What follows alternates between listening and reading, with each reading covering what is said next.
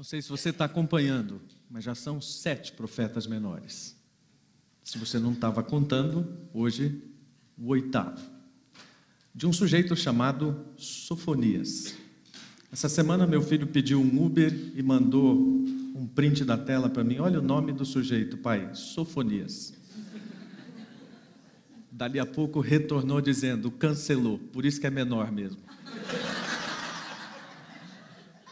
Só lembrando, gente, profetas menores não tem nada a ver nem com a estatura física, nem com a qualidade da mensagem, mas apenas com o tamanho dos escritos em relação aos profetas maiores. Então, para conhecer um pouquinho desse oitavo profeta da nossa ordem, vamos nos colocar em pé e vamos ler três versículos apenas. O primeiro no capítulo 1, versículo 18. Podemos ler juntos.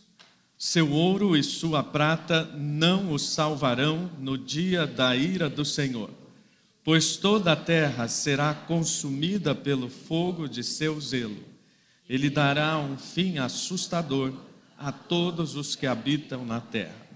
Agora, no capítulo 2, o terceiro versículo, leiamos também juntos. Todos vocês, humildes, busquem o Senhor e sigam suas ordens Busquem a justiça e vivam com humildade. Talvez o Senhor os proteja no dia de sua ira. Terceiro, pois o Senhor seu Deus está em seu meio. Ele é um Salvador poderoso. Ele se agradará de vocês com exultação e acalmará todos os seus medos com amor. Ele se alegrará em vocês com gritos de alegria. Podem assentar-se.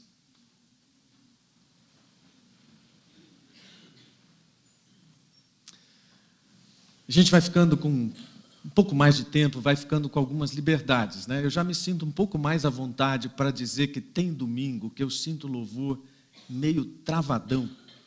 Quando termina, minha vontade é parar e dizer assim: vamos fazer de novo? Né? Foi, foi um bom ensaio. Ainda mais considerando esse último texto que nós lemos a respeito da alegria de tudo aquilo que Deus está propiciando, eu tenho vontade de alguma coisa muito mais efusiva. No Brasil, por exemplo, nós não temos o hábito das danças folclóricas. Infelizmente, o diabo é terrível. Ele pega tudo que Deus criou e faz a coisa do jeito dele. A dança é uma coisa tão bonita, mas que no Brasil tem sempre um peso erotizante e, coisas que, infelizmente, não se coadunam com o culto. Mas eu gostaria muito de ser parte de um país onde houvesse esse momento de alegria que incluísse a dança. Claro, não eu dançando, já falei, né? talento de um poste mas aquela coisa bonita de ver a expressão da alegria. Com o tempo também a gente vai percebendo o que é que as pessoas gostam e não gostam. Né? O pastor vai conhecendo a igreja. Eu já sei o que, que alguns gostam, o que, que outros não gostam. Conheço a turma que gosta de dormir cedo, por exemplo.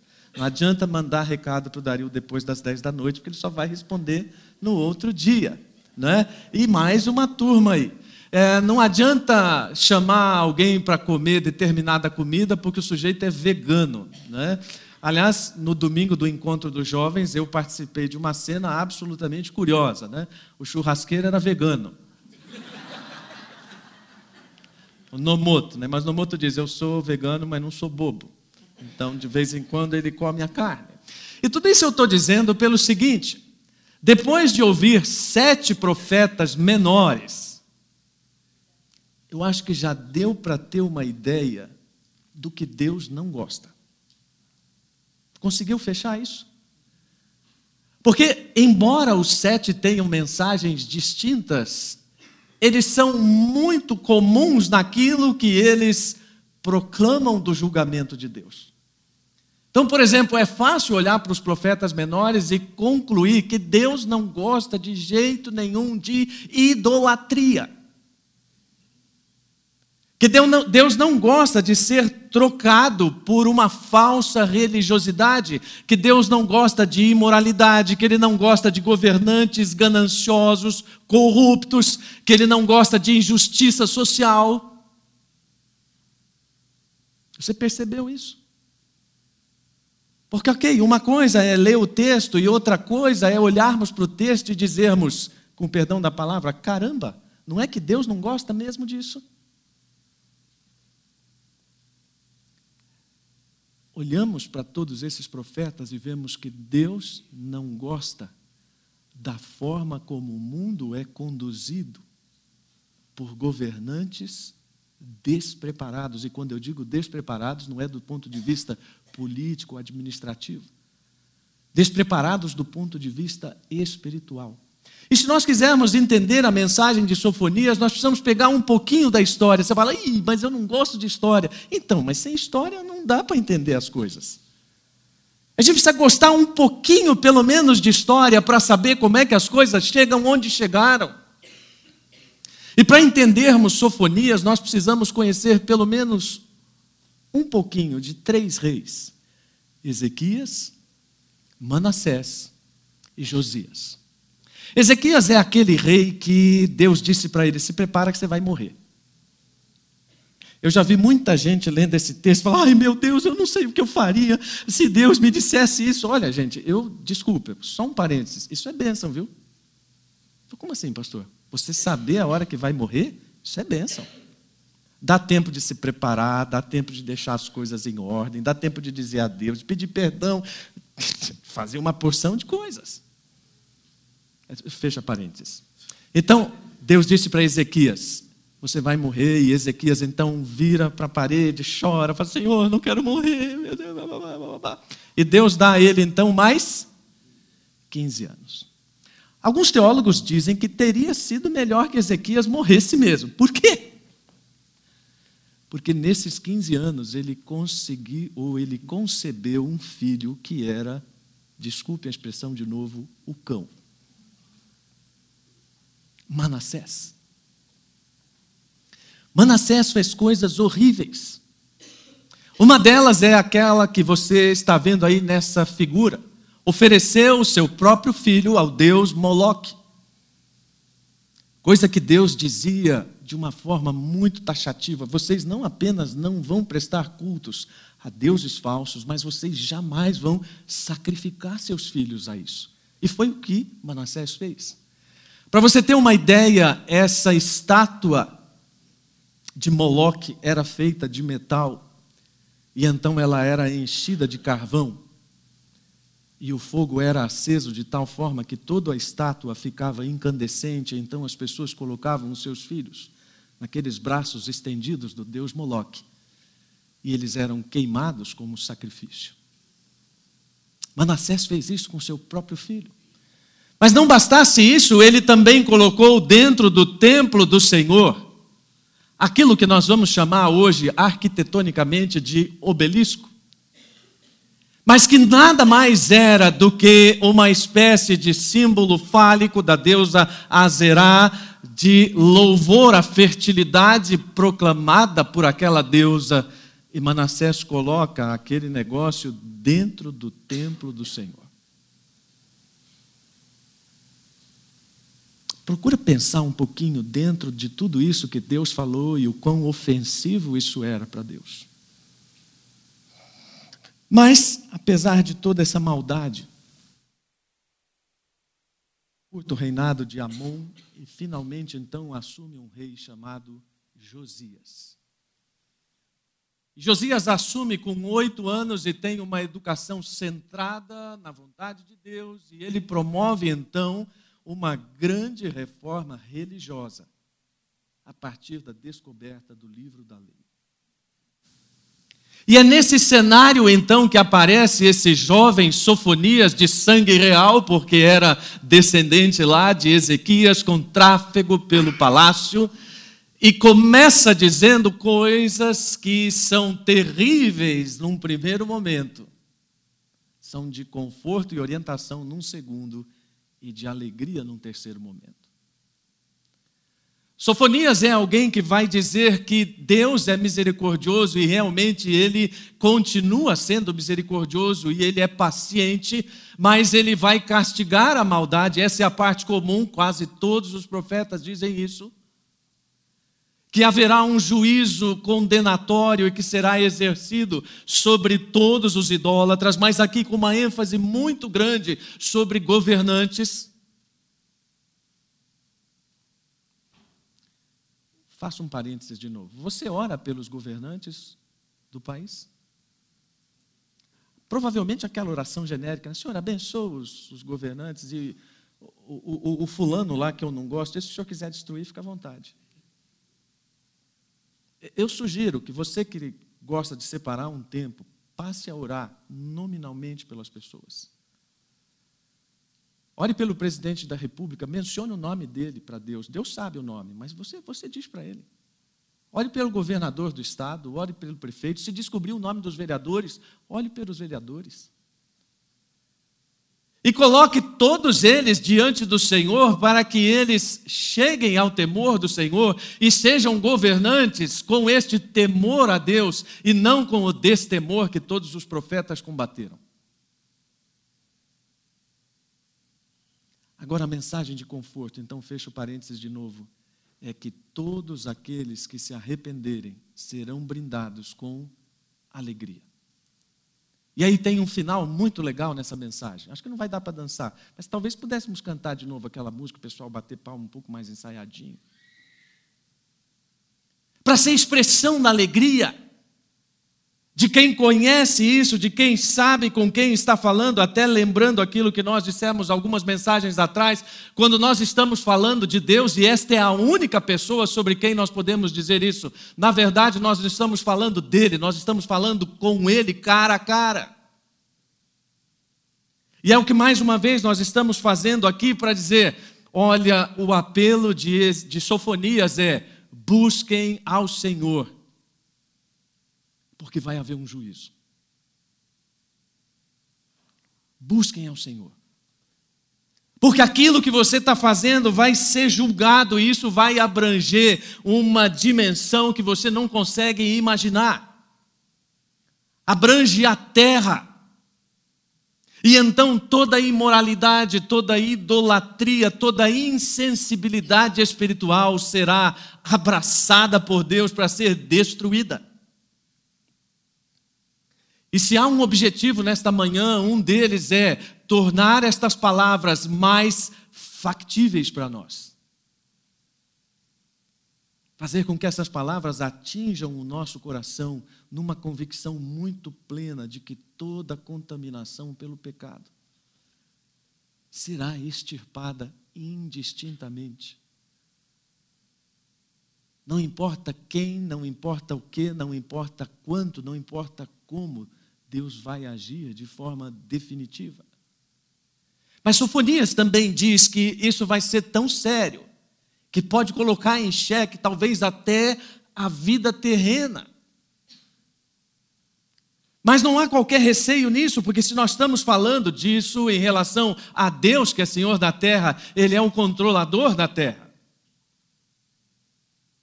Olha, eu não vou entrar nessa seara. Mas é muita pretensão do homem do século 21 achar que ele está no controle do planeta Terra.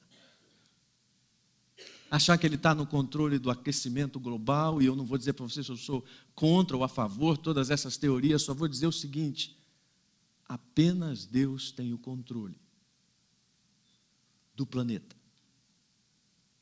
E isso põe fim a uma série de teorias estapafúrdias, inclusive aquela que diz que melhor seria o planeta não ser habitado. Só não entendo por que essas pessoas não dão início ao processo.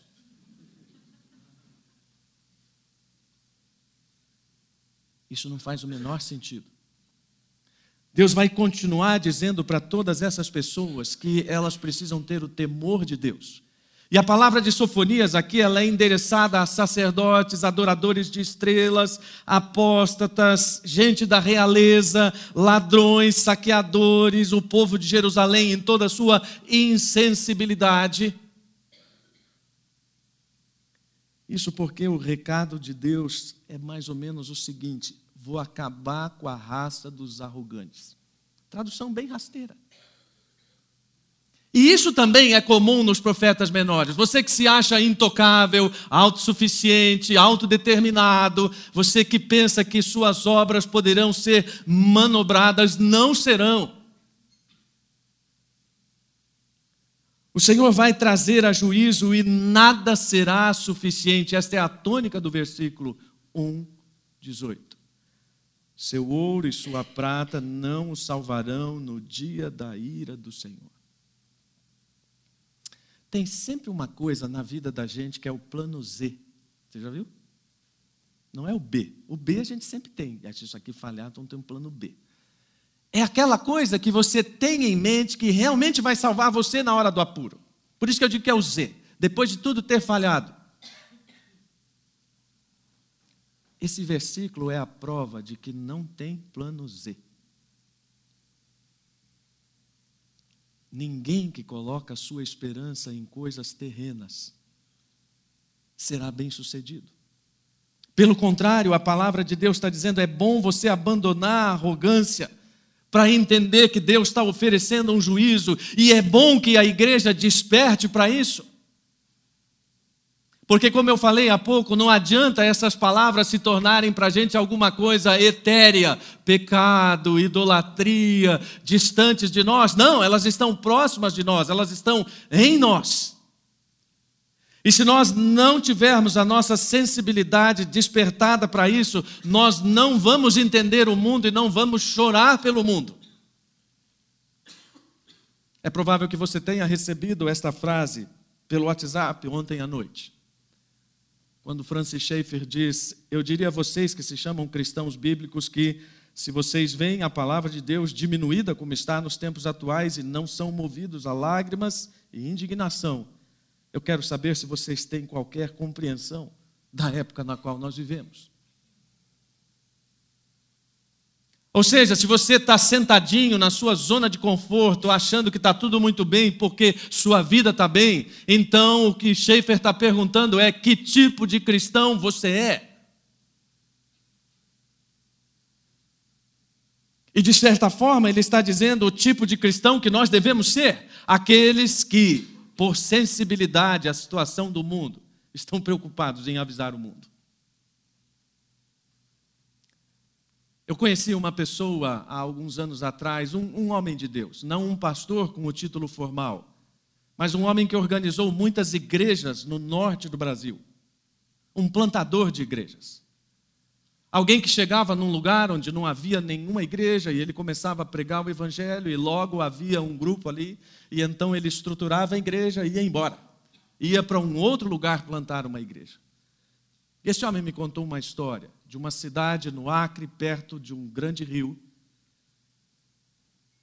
e de um soldado cristão que ficou sabendo que o rio, cabeça acima, vinha enchendo assustadoramente. E então ele procurou a prefeita da cidade e disse: O rio está subindo de uma forma muito rápida e assustadora, e vai chegar aqui e o resultado vai ser ruim. Mas ele não foi ouvido porque a prefeita estava mais preocupada com o carnaval. O que provavelmente eu e você faríamos? Bom, eu tentei. Vou pegar minhas coisas e vou embora.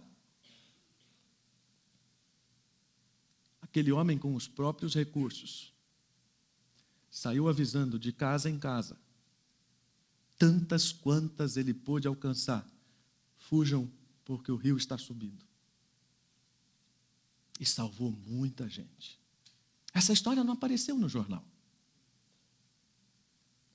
Nunca vai aparecer no jornal uma história de um cristão tentando avisar o mundo que o caminho que o mundo está seguindo é temerário. E parece que nós realmente não, não temos o menor interesse em fazer isso. Mas nós precisamos fazer isso. E claro que é uma mensagem desconfortável, porque é uma mensagem fundada na ideia de pecado. E olha, não sei se vocês sabem, mas muita gente, especialmente nos Estados Unidos, sequer gosta de ir a uma igreja onde a palavra pecado seja pronunciada. Porque essas pessoas dizem: não, isso é, é muito ofensivo, isso diminui muito o homem. E então não queremos ouvir isso porque, olha, isso realmente nos agride, mas a Bíblia é muito clara. O que realmente agride, o que é verdadeiramente uma agressão, especialmente ao coração de Deus, é o pecado. E uma coisa que eu tenho repetido e não me canso de repetir é quando você achar que essa linguagem é muito agressiva, começa a pensar em termos práticos nos resultados do pecado. Por exemplo, na história do povo de Israel, que todos nós consideramos um pouco distante. Havia claros indícios disso. Por exemplo, quando Acabe estimulou o culto aos deuses da fertilidade com prostitutos e prostitutas cultuais, o reflexo social que se viu imediatamente foi uma série de crianças abandonadas pelas ruas. Filhos de prostitutas cultuais, sem pai, sem mãe, sem nenhum aparato do Estado para cuidar daquelas crianças. É agressivo demais dizer isso?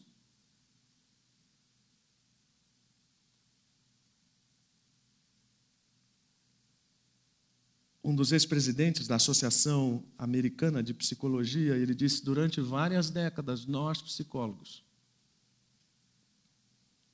víamos toda a questão do pecado e da responsabilidade moral como um grande pesadelo. Mas com o passar do tempo, nós descobrimos que estar livre nesse sentido, isso é, ter a desculpa de estar doente em vez de ser pecador, é cortejar o perigo de também ficarmos perdidos. Quando os psicólogos chegam aqui à igreja, né, pelo menos três já me perguntaram: o senhor é contra os psicólogos? Não, não sou contra os psicólogos, sou casado com uma. Eu sou contra tudo aquilo que a psicologia faz para substituir o pecado pela ideia de doença e tirar do homem a responsabilidade por aquilo que ele faz. E isso a minha esposa também é contra. E qualquer psicólogo que conheça a palavra também será contra. Porque, na verdade, o que nós estamos falando é de termos uma responsabilidade, não apenas nossa para com Deus, mas também para com a sociedade. E essa nossa responsabilidade, ela está permeada em toda a palavra.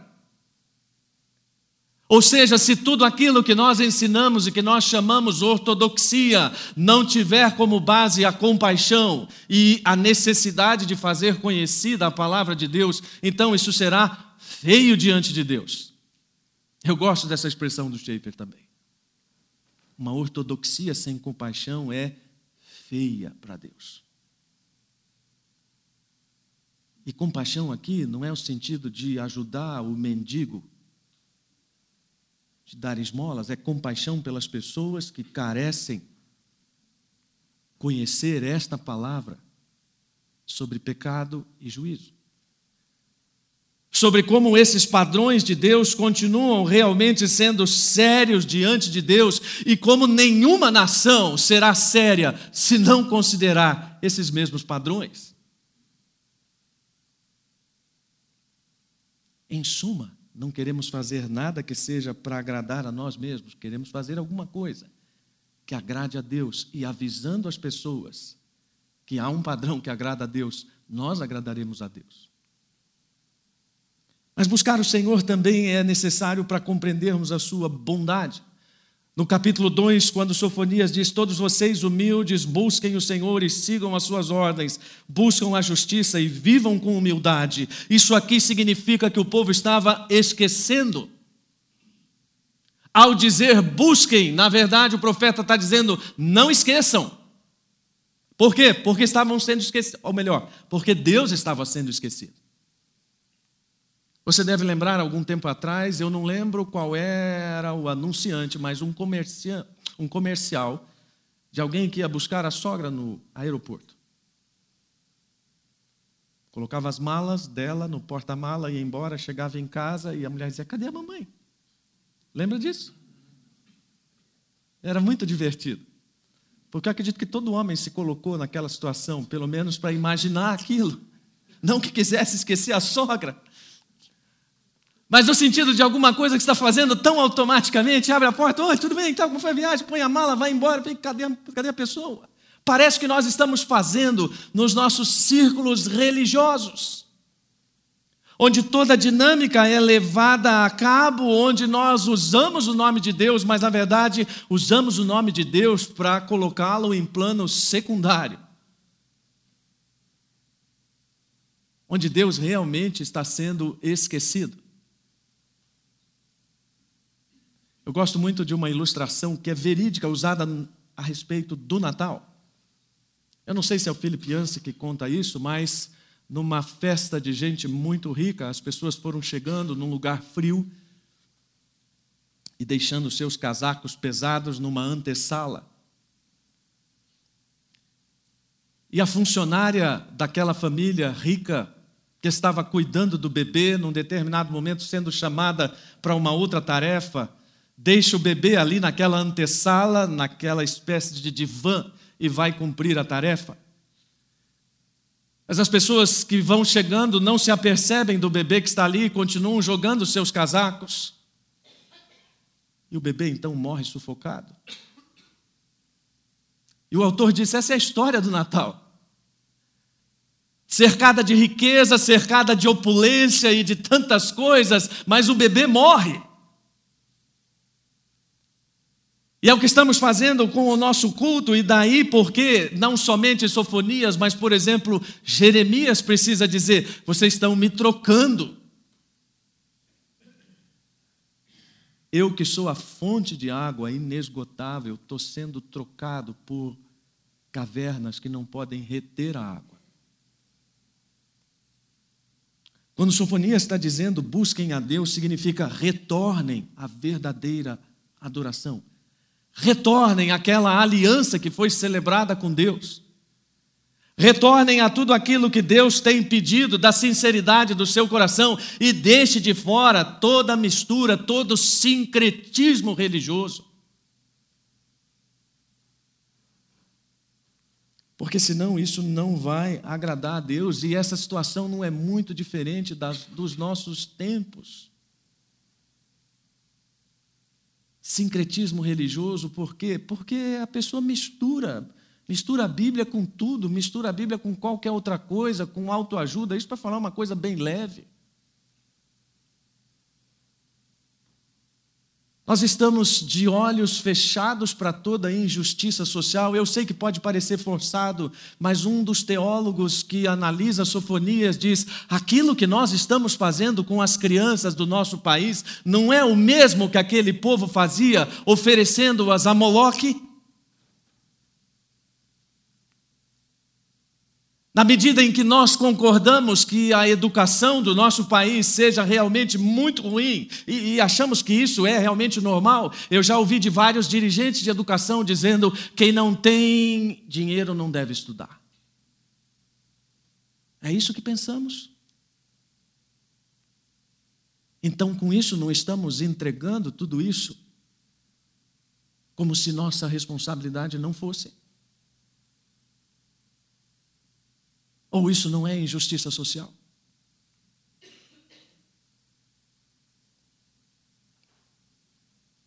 E tantas outras coisas.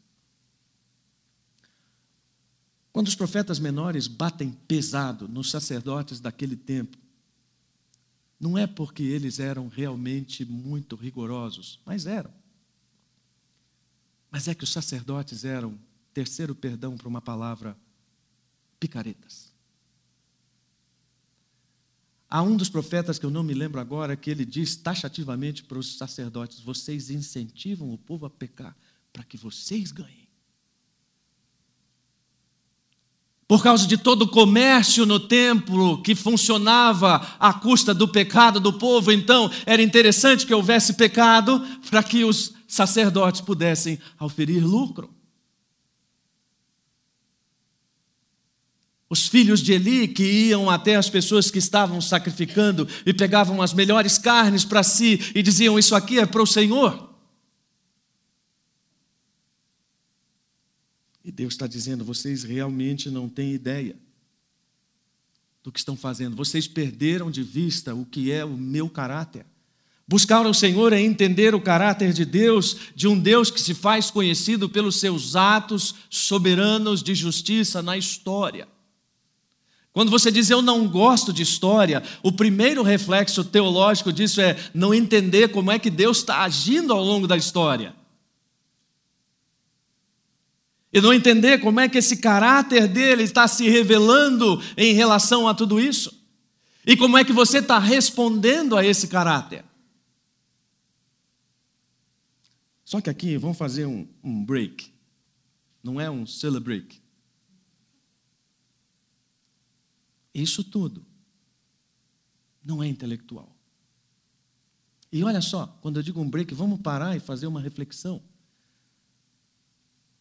Nós estamos errando o alvo porque nós não entendemos que tudo aquilo que está lutando no nosso coração e fora dele diz respeito aos nossos desejos. Eu gosto muito da ideia do, do, do James Smith, porque ele diz: Nós estamos tratando com intelectualismo as paixões do nosso coração e os nossos corações não são curados por intelectualismo.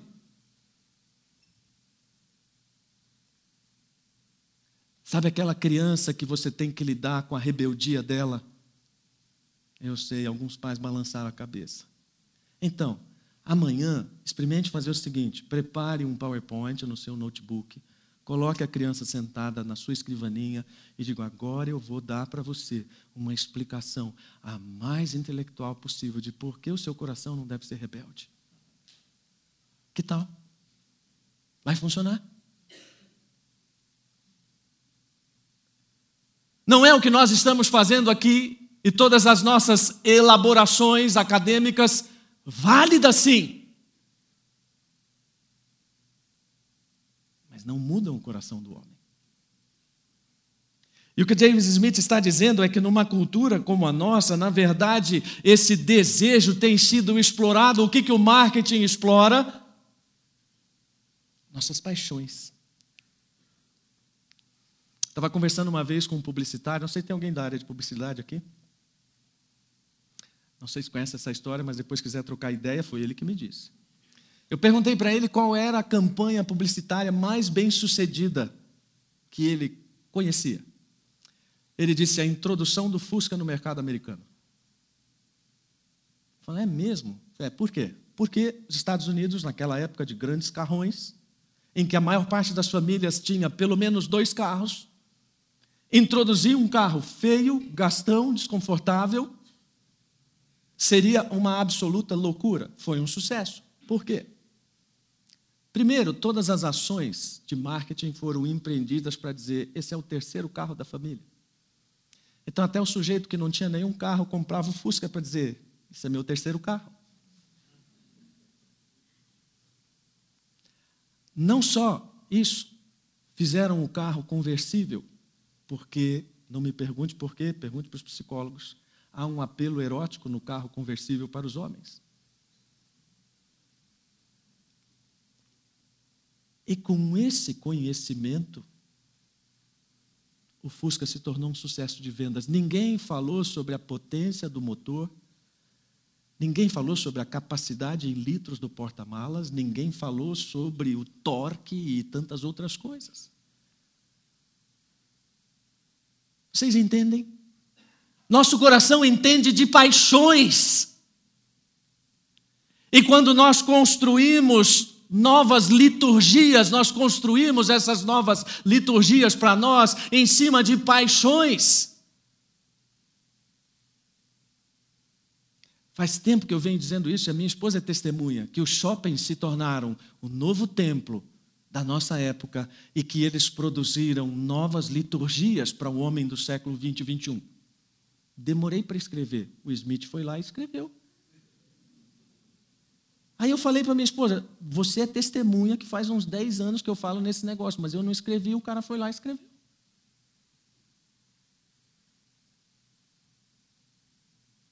Quando nós deixamos que nosso coração seja governado por isso, nós certamente nos afastaremos de Deus. Porque o que Sofonias está dizendo é, não é propriamente busca o Senhor depois de você entender racionalmente o caráter de Deus. É busca o Senhor depois que seu coração for dominado pela paixão de Deus e das suas coisas. Quando Tiago fala lá no capítulo 4, versículo 1, acaso não procedem dos prazeres que guerreiam dentro de vocês? Tiago está fazendo uma relação com os conflitos na igreja, mas a palavra que ele usa é exatamente essa para dizer que nossos desejos dentro de nós fazem um estrago danado. E que tristeza perceber que as paixões, às vezes, dos nossos filhos não são por Deus. Que a gente traz para cá, mas o coração deles não está aqui. Que tristeza quando uma esposa percebe que a paixão do marido dela não está nela. Que ele trabalha, que ele provê, que ele é fiel, mas não há paixão por ela.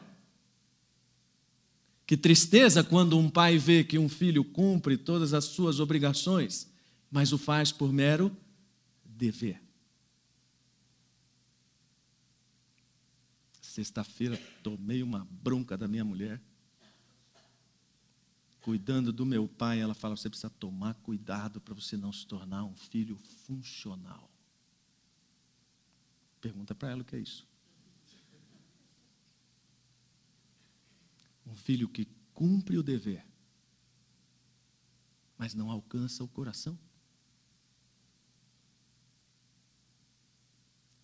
Nós nos tornamos muitas vezes cristãos funcionais mas não chegamos ao coração de Deus e Deus não chega ao nosso coração.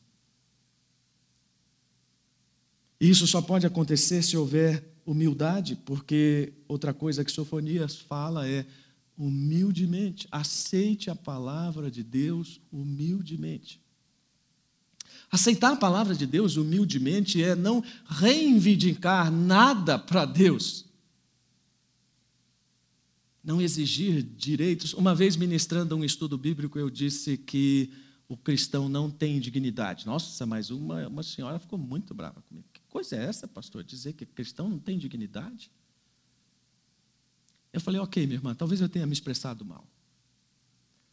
O cristão não faz questão da sua dignidade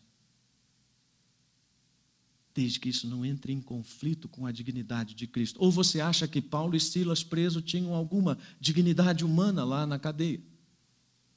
Ou você acha que as pessoas que morreram por Cristo tinham alguma dignidade?